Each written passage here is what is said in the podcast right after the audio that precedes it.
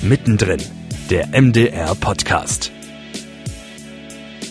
Ich würde gerne mehr gegenwärtige Stoffe mit reinbringen und Geschichten erzählen von Menschen, die jetzt hier 2022 leben und die Geschichte von 2022 erzählen. Ich glaube, das ist das, wovon es gerne mehr geben dürfte. Hallo zu Mittendrin, dem MDR-Podcast. Ich bin Maja Fiedler. Tatort, Polizeiruf, Charité in aller Freundschaft. Das alles sind Formate, die der MDR mitproduziert. In welche Richtung soll es mit solchen fiktiven Stoffen demnächst weitergehen? Zuletzt gab es ja zum Beispiel eine große Streaming-Offensive, dank der wir jetzt viele tolle neue Serien in der ARD-Mediathek finden. Worauf aber können wir uns im Laufe des Jahres noch freuen? Darüber spreche ich heute mit Daniela Muskela. Sie zählt zu den profiliertesten Filmredakteurinnen in Deutschland. Für den Norddeutschen Rundfunk hat sie zuletzt noch einen Grimme-Preis mit eingeheimst. Und jetzt ist sie die neue Fiction-Chefin beim MDR. Hallo, Daniela Muskeler, willkommen. Hallo, schön, dass ich da sein darf. Gebürtig kommen Sie aus Bayern. Hat das denn jetzt bei Ihrem Ankommen hier im MDR irgendeine Rolle gespielt?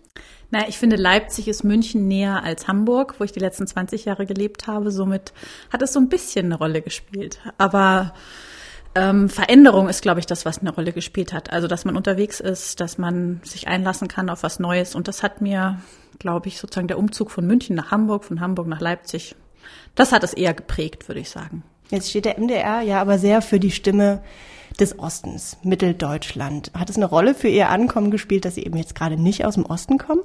Also es ist so gewesen, dass man mir das nicht zu spüren hat las, also mich spüren hat lassen, ähm, sondern man hat mich total mit offenen Armen und Ohren aufgenommen und ist total interessiert. Es bestimmt immer mal wieder die Gespräche, das finde ich spannend und äh, ich lerne täglich dazu. Ähm, ich bin in einem Alter, wo ich war 17, als die Mauer fiel und bin in so einem, ich sage mal schon sehr vereinigten Deutschland groß geworden. Wir hatten nie Verwandtschaft in der DDR, somit kannte ich das nicht. Und für mich war Münster genauso hübsch und pittoresk wie Weimar und Berlin genauso groß und wuselig wie Frankfurt. Also ich habe da keinen großen Unterschied gemacht. Aber äh, wer bin ich denn, der da urteilt? Weil ich habe es ja auch nie anders gelernt und ähm, die Menschen hier in den Sendegebieten haben einfach einen Veränderungsprozess durchgemacht, den ich selber einfach, weil ich zu jung war, nicht durchgemacht habe und weil ich wo gelebt habe, wo es den nicht gab. Und ich habe einen großen, großen Respekt davor.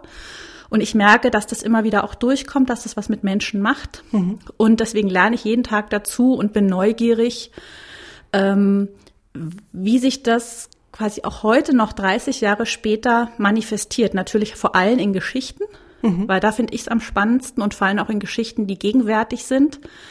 Äh, wir benutzen immer so ein bisschen äh, die Metapher eines Baumes, dass ich sage, also es gibt die Geschichte eines Menschen, die sind die Wurzeln, die sehe ich halt nicht. Ich sehe den Baum und ich würde gerne jetzt in Zukunft, wenn wir auch ein bisschen über Stoffe sprechen, ja.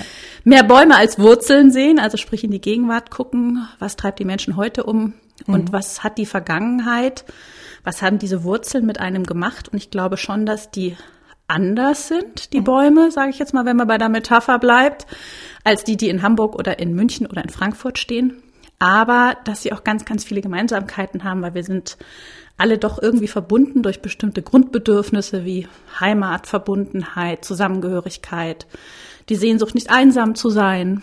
Ja. Und ich glaube, so bringen wir Menschen zusammen und machen gleichzeitig, das wäre zumindest meine Hoffnung, auch speziell Geschichten für Menschen, die hier in unseren drei Bundesländern leben.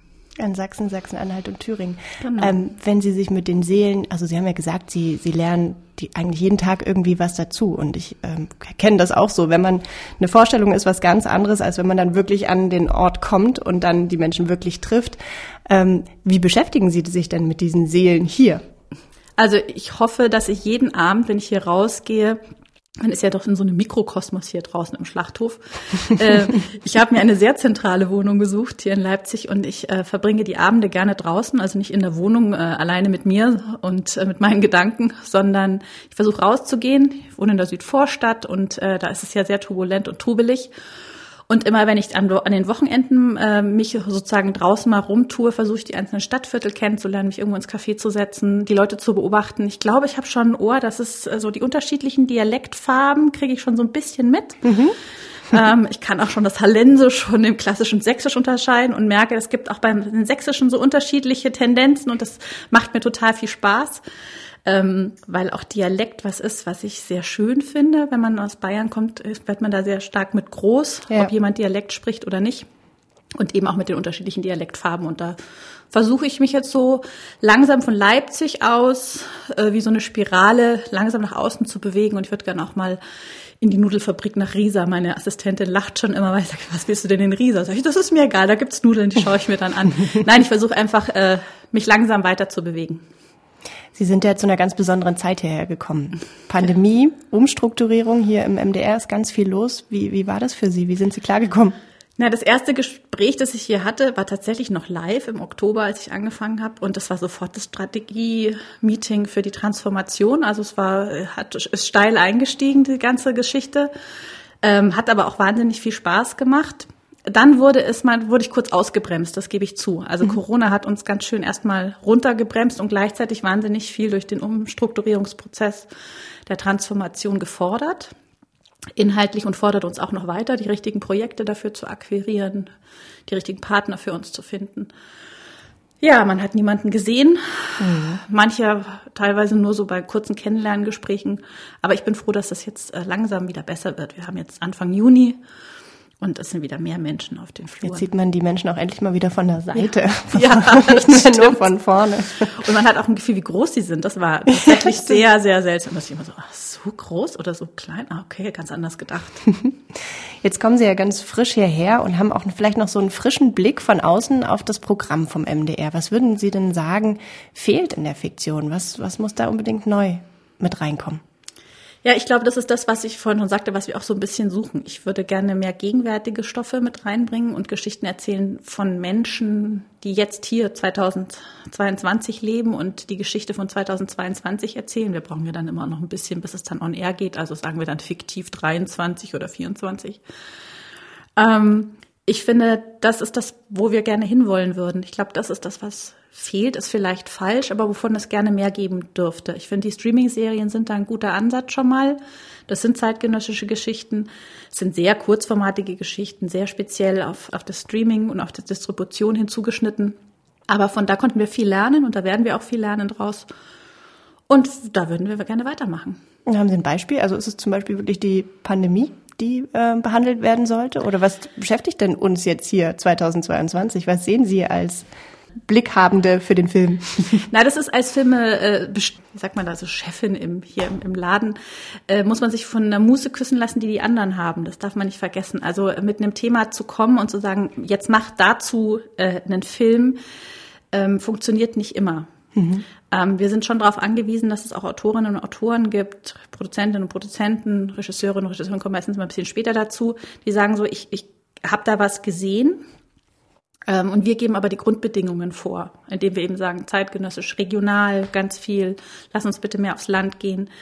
Deswegen würde ich jetzt nicht sagen, dieses Thema müssen wir unbedingt erzählen. Von Corona machen wir Filmemacherinnen und Filmemacher irgendwie so eine leichte, da, da gehen wir so ein bisschen drum rum, weil es immer so zeitlich ganz verortet ist. Ich glaube, mhm. wenn wir mal wissen, wie die Pandemie einzuschätzen ist, also wenn ein bisschen Zeit vergangen ist, ähm, dann wird das leichter, also während der Pandemie haben alle, die damit umgegangen sind, im Bild, ach, die hatten immer Schwierigkeiten, weil dann hast du die ganze Zeit, ich erinnere noch den Tatort aus Berlin, wo man dann immer sagt, also die setzen die Maske immer im falschen Moment ab. Immer wenn sie miteinander reden, setzen sie sie ab. Ja, dass man ihre Gesichter sieht, aber so funktioniert ja Pandemie nicht. Deswegen glaube ich, sind wir ein bisschen, äh, schummeln wir ein bisschen und die Pandemie kommt nicht so richtig vor bei uns und im Fernsehen. Sind Sie eher Fan von den Krimis, von der Komödie. Was ist so Ihr Genre? Naja, mein Genre ist, wenn ich ehrlich sein darf, natürlich die Königsklasse, die Komödie. Das ist auch das, was am schwierigsten ist und was ich mir am meisten wünschen würde, vor allem auch für unsere drei Bundesländer. Mhm. Weil ich glaube, gelacht wird viel zu selten. Was macht das so schwierig, die Komödie? Äh, die Komödie zu schreiben ist die Königsklasse der Dramaturgie. Humor ist was, was spaltet weil nicht jeder Humor ist gleich und dennoch gibt es so ein paar Filme, über die irgendwie alle dann doch lachen, bis auf so ganz, ganz wenige. Aber wir ziehen jetzt keine Beispiele auf an der Stelle.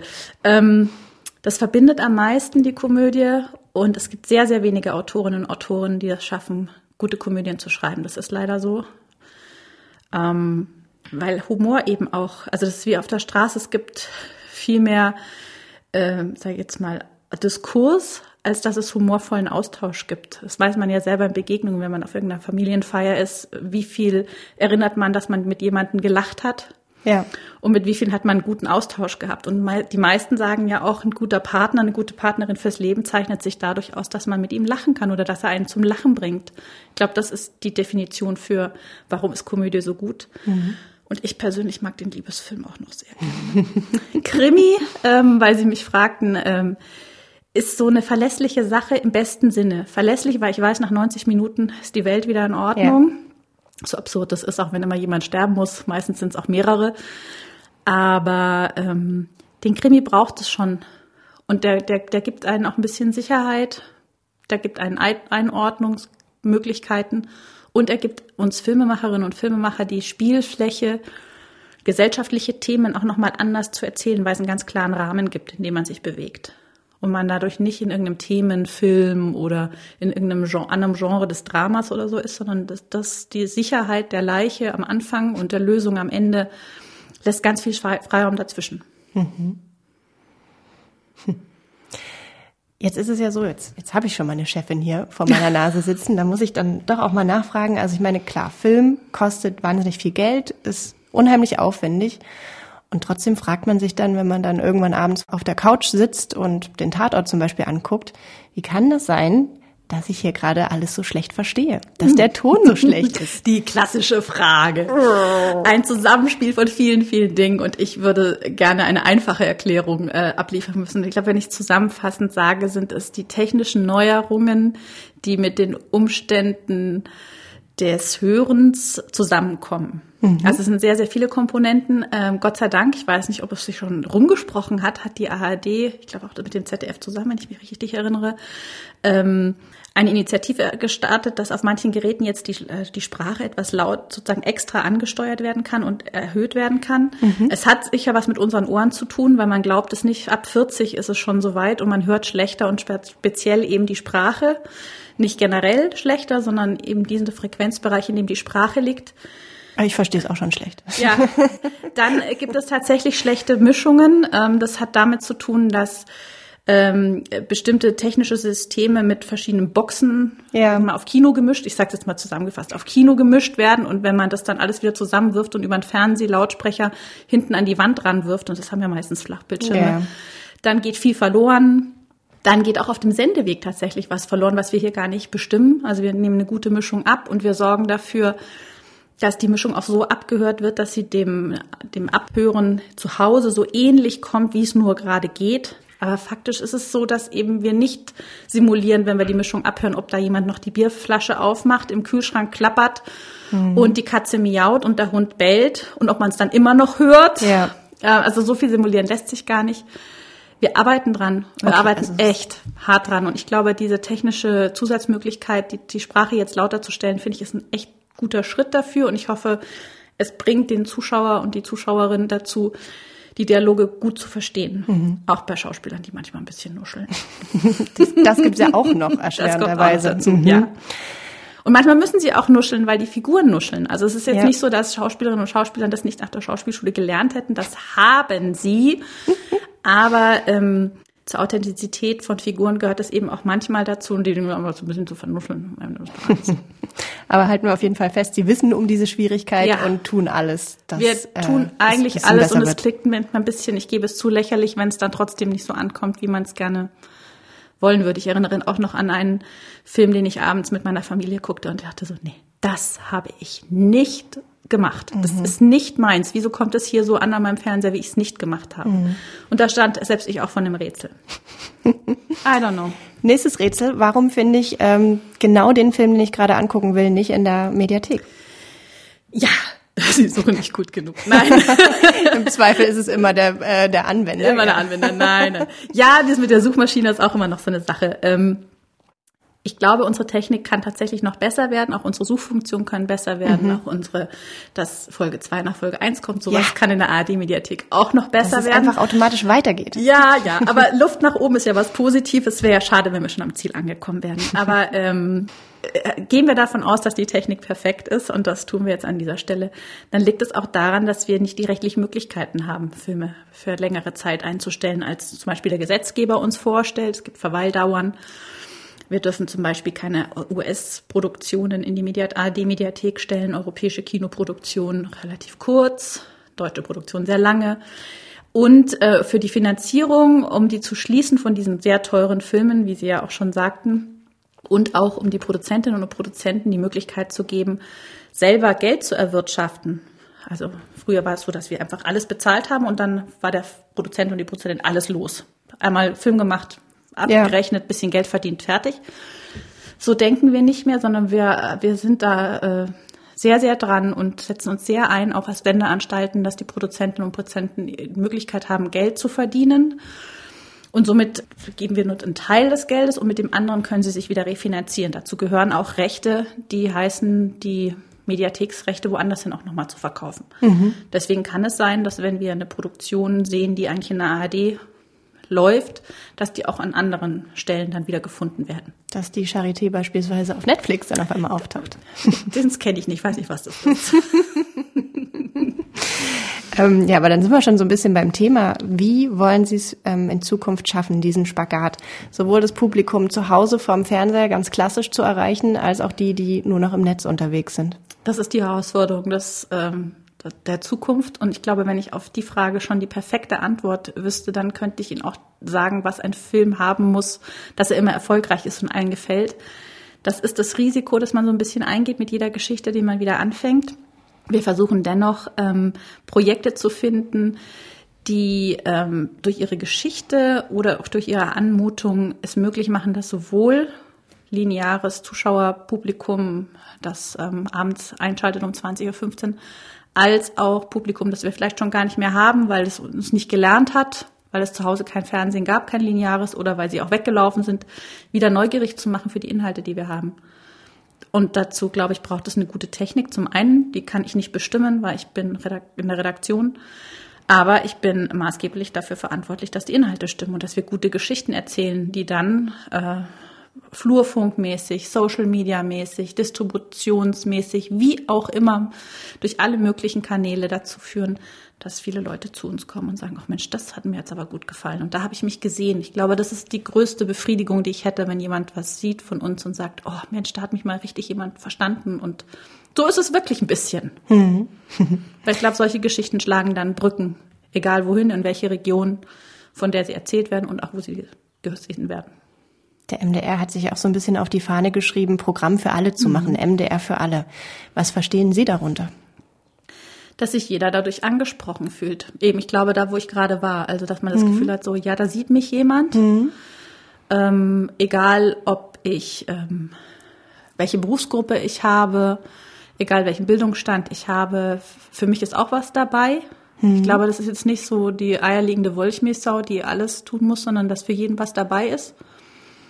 Heißt das im Umkehrschluss auch was für die Redaktion intern, wenn man nach außen hin diesen Anspruch hat, möglichst für alle Programm zu ja, machen? Total. Wir müssen uns mit Diversität beschäftigen. Und wir sprechen bei Diversität jetzt nicht nur, da haben wir jetzt an, vor einigen Jahren angefangen, Geschlechter mehr zu denken und zu schauen, äh, sondern auch äh, Menschen mit Behinderung einzubeziehen, Menschen mit unterschiedlichen Gendern, aber auch, und das ist, finde ich, find, eigentlich mit die größte Herausforderung, wie schaffen wir es in einer sehr homogenen Redaktion, ähm, ein sehr heterogenes äh, Publikum abzubilden.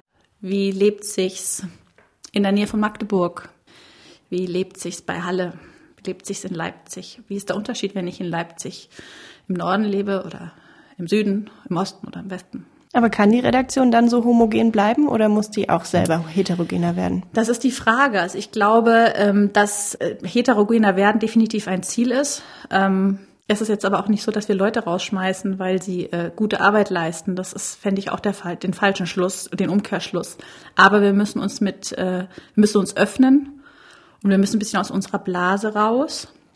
Und wir müssen uns für andere Themen interessieren. Ja, das müssen wir definitiv. Schauen wir noch ganz konkret auf ähm, ein paar Produktionen, die der MDR macht. Vielleicht können Sie ein bisschen was blicken lassen, wo es weitergeht, wo irgendwas aufhört. Naja, jetzt Erzählen muss man noch in der Mediathek definitiv versuchen, den Tatort von gestern Abend mitzunehmen. Gestern lief der Dresdner Tatort. Äh, wir haben Pfingsten gehabt, also falls jemand ein bisschen später hört als jetzt. ähm, der war sehr schön. Und ähm, wir werden im Herbst eine tolle Produktion haben. Zusammen mit der Degeto und dem RBB haben wir eine Produktion gemacht, die heißt Lauchhammer. Und da gucken wir so ein bisschen in die Lausitz. Mhm. Ein Krimi? Das oder? wird ein Krimi tatsächlich. Mhm. Da gibt es ein, ich glaube sogar ein paar Leichen. Da werde ich, so viel, ich möchte nicht zu viel verraten. Große, große Bilder, toll äh, gespielt, Mischa Maticevic unter anderem. Und darauf können wir, sich, können wir uns richtig freuen, glaube ich. Mhm. Wie geht's weiter bei In aller Freundschaft? Na, das ist, darf ich nicht verraten, aber die tausendste Folge steht bald an und dass wir uns dafür was einfallen lassen, das ist ja wohl äh, klar, oder? Auf jeden Fall. Und die Charité? Die Charité, die macht, glaube ich, den größten Sprung. Die Charité geht von der Vergangenheit in die Zukunft. Die lässt einfach mal die Gegenwart aus und wendet sich der Zukunft zu und äh, fragt sich, wie wird die Medizin in Zukunft sein? Mhm. Und da freue ich mich auch speziell drauf, auch auf, allein auf die Optik, muss ich ganz ehrlich sagen, da bin ich ein bisschen neugierig. Also wie sich Filmemacherinnen und Filmemacherinnen in Deutschland die Medizin-Zukunft vorstellen, finde ich spannend. Wann können wir ungefähr damit rechnen? Die gedreht wird ab diesem Jahr. Wir müssen leider noch so ein bisschen warten. 24, mhm. 23, 24. Es mhm. dauert ja immer, bis man so eine Serie im Kasten hat. Ja, aber dann haben wir schon mal so einen Farb. Man kann sich auf jeden Fall total drauf freuen. Was muss denn dieses Jahr in der Fiktion im MDR passieren, dass Sie sagen, ja, das war ein guter Einstand, das war ein gutes Jahr. Wenn wir ganz viele tolle regionale, gegenwärtige Filmprojekte angestoßen haben. Also so ein Neuanfang hat immer dazu Folge, dass es so eine leichte, es ist ein bisschen, wenn man es mit einer Ernte vergleicht, es ist nicht so viel ausgesät gerade. Mm, aber wenn wir das jetzt, was wir das letzte halbe Jahr ausgesät haben, die Redaktionsleiterinnen und ich, dass das dann schnell Früchte trägt, mhm. Und wir ein paar gute Projekte anschieben, sowohl im Kinderbereich als auch bei den Lizenzserien, weil in meinem Bereich liegt ja nicht nur die Produktion von Fernsehfilmen und Kinofilmen und Debütfilmen oder Streaming-Serien, sondern eben auch der Kinderfilm und die Kinderserien und die Lizenzserien, wo wir wirklich ganz agil dabei sind, auch die, den europäischen Markt zu scannen und zu gucken, was würde gut zu uns passen, was würde gut in die Mediathek passen. Wenn wir da tolle Projekte finden, gute Kooperationen finden, vielleicht auch internationale, mal gucken. Und wenn unsere regionalen Produzentinnen und Produzenten sagen, Mensch, die Zusammenarbeit mit dem MDR wird was, dann glaube ich, wäre ich so gegen Weihnachten ganz zufrieden. Daniela Muskela sagt das, die neue Fiction-Chefin hier im MDR. Ganz vielen Dank für das Gespräch. Danke Ihnen. Und auch euch vielen Dank fürs Zuhören. Wenn ihr auch in Zukunft keine Folge hier bei Mittendrin verpassen wollt, dann abonniert uns am besten. Das geht in der ARD Audiothek, auf mdr.de und überall da, wo es sonst Podcasts gibt. Ich freue mich aufs nächste Mal. Tschüss und bis dahin. Mittendrin, der MDR-Podcast, ist eine Produktion der Hauptabteilung Kommunikation des Mitteldeutschen Rundfunks.